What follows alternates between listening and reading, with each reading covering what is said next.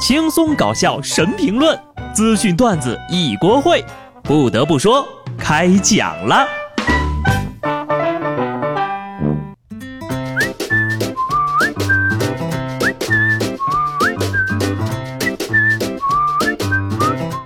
Hello，听众朋友们，大家好，这里是有趣的。不得不说，我是机智的小布。九月份已经过去两天了，他对你好了吗？并没有。礼拜一还不是要照常上班开会，所以啊，也别转发什么九月奇迹了。你都长这么大了，都过了几个九月了，那奇迹他搭理过你吗？我呢，现在算是比较懂事儿了，啥奇迹奇迹的啊，我也就不想了。平时那些个乱七八糟的事儿，别给我添堵，我已经算是谢天谢地了。我们总觉得怎么越长大，奇迹就离我们越远呢？但回忆一下学生时代，你我也都是曾经创造奇迹的人。开学的前一天，重庆两个即将读初三的女生在当地的一家快餐店疯狂地赶作业。她们说呀，这暑假作业不算老师发的练习册，光是自己个儿打印的卷子就净重四斤呐！除了基本的学科之外，体育、音乐也都有作业。天天写也写不完呐。至于到底能不能在开学之前写完，他们说，一个人一支笔，一个夜晚，一个奇迹。二位姑娘，偷偷告诉你们一个秘密，这寒暑假作业呀，老师根本就不看，写满就行了。相比现在这些个孩子啊，当年我还是比较有计划的，语数外政史地理化生。九门功课按照重要程度排好先后顺序，一天抄一科。同一个世界，同一个童年，特别理解现在的孩子作业多、休息少的痛苦。但是该自己做的还是得尽量自己做，毕竟人家的脑子再聪明，也不是自己的呀。要说呢，也不能全赖孩子们写不完作业。现在这些个学校呀，留作业的花样是越来越复杂了，小到剪纸雕刻全家乐，大到琴棋书画出国游，不仅孩子闹心，当爹妈的呀也是心力交瘁呀。前两天教育部办公厅发文，要求学校通知到每一位学生和家长，让其在家与家长共同观看于九月一号晚上八点播出的开学第一课。很多学校高度重视，并且要求写观后感。本来这是一件好事儿啊，但谁知道啊，就在一号晚上，定在八点钟播出的节目，并没有播放，而是放了长达十五分钟的广告之后才开始的。我明白了，这不是给中小学生看的，这分明就是给明年高考准备填报志愿的那波人看的。主要的教育意义就是广告的生产与传播。一出节目啊。请了一大堆阿姨辈儿都没听说过的什么小鲜肉不说，还堆了长达十五分钟的广告，教育意义有多少我不知道，但这广告投资的钱呢，看样子是赚了不少。当然了，在网上大规模吐槽之后呢，有关部门也出来做了诚恳的道歉。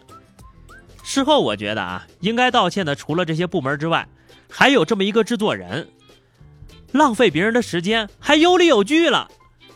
简单概括一下他说的啊，有素质的都没觉得十几分钟广告是个事儿，只有没素质的才到处抱怨。小鲜肉怎么了？你们孩子不就喜欢这玩意儿吗？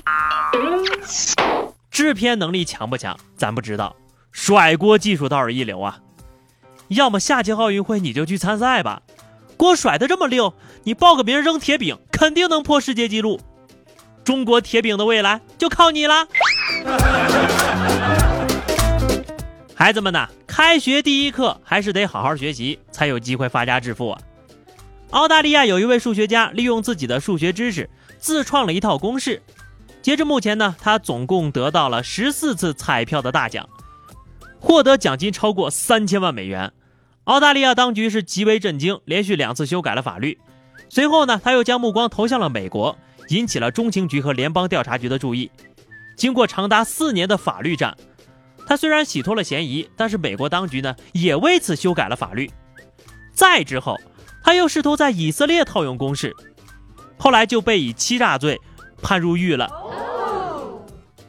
看来我离中奖只剩技术上的可能了。别说了，公式是什么？我已经打算从二元一次方程开始学起了。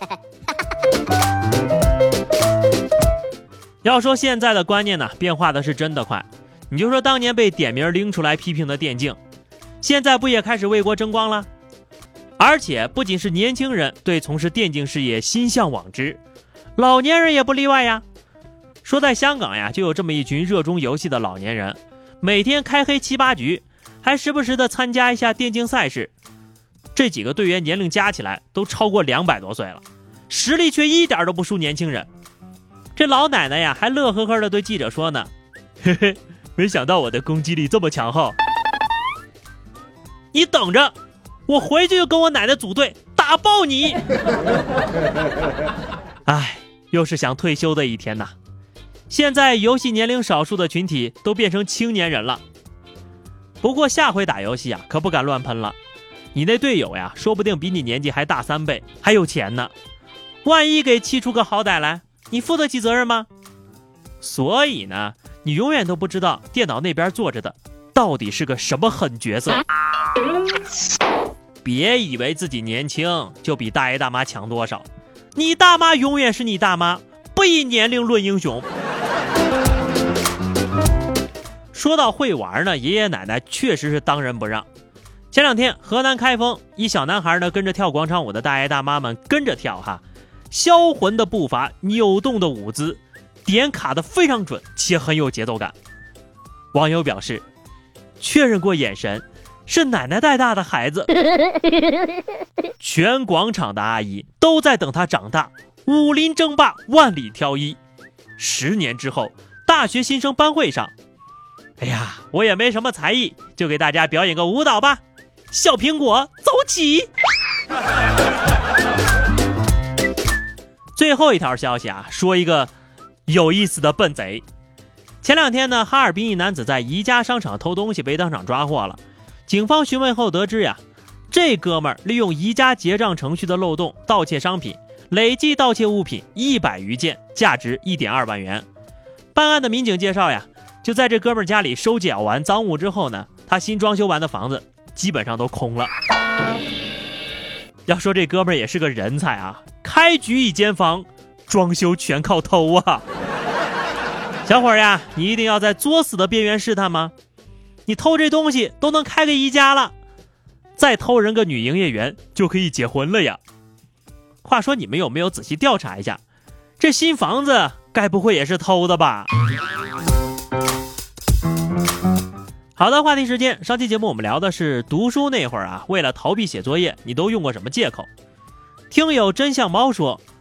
没编理由啊，直接把作业混在干草堆里烧了。你应该庆幸那会儿网络不发达，不然你都上新闻了。听友 zy 夜离说哈，作业是什么鬼？不存在的好不啦？作业三连，从来不拿，从来不写，从来不交。嗯，开学第一天从来没准时到过家。佩服佩服，你这样的能顺利毕业呀，也算是九月奇迹了。好的，本期话题哈，如果让你回到学生时代，你有没有什么想要弥补的遗憾？欢迎大家在节目评论区留言，关注微信公众号 DJ 小布或者加入 QQ 群二零六五三二七九二零六五三二七九，来和小布聊聊人生吧。啊，对了，大家加群的时候呢，记得备注一下听的是哪一个节目，好吧？这样的话呢，加起来比较方便哈。那么大家记得也订阅一下专辑，下期不得不说，我们不见不散吧，拜拜。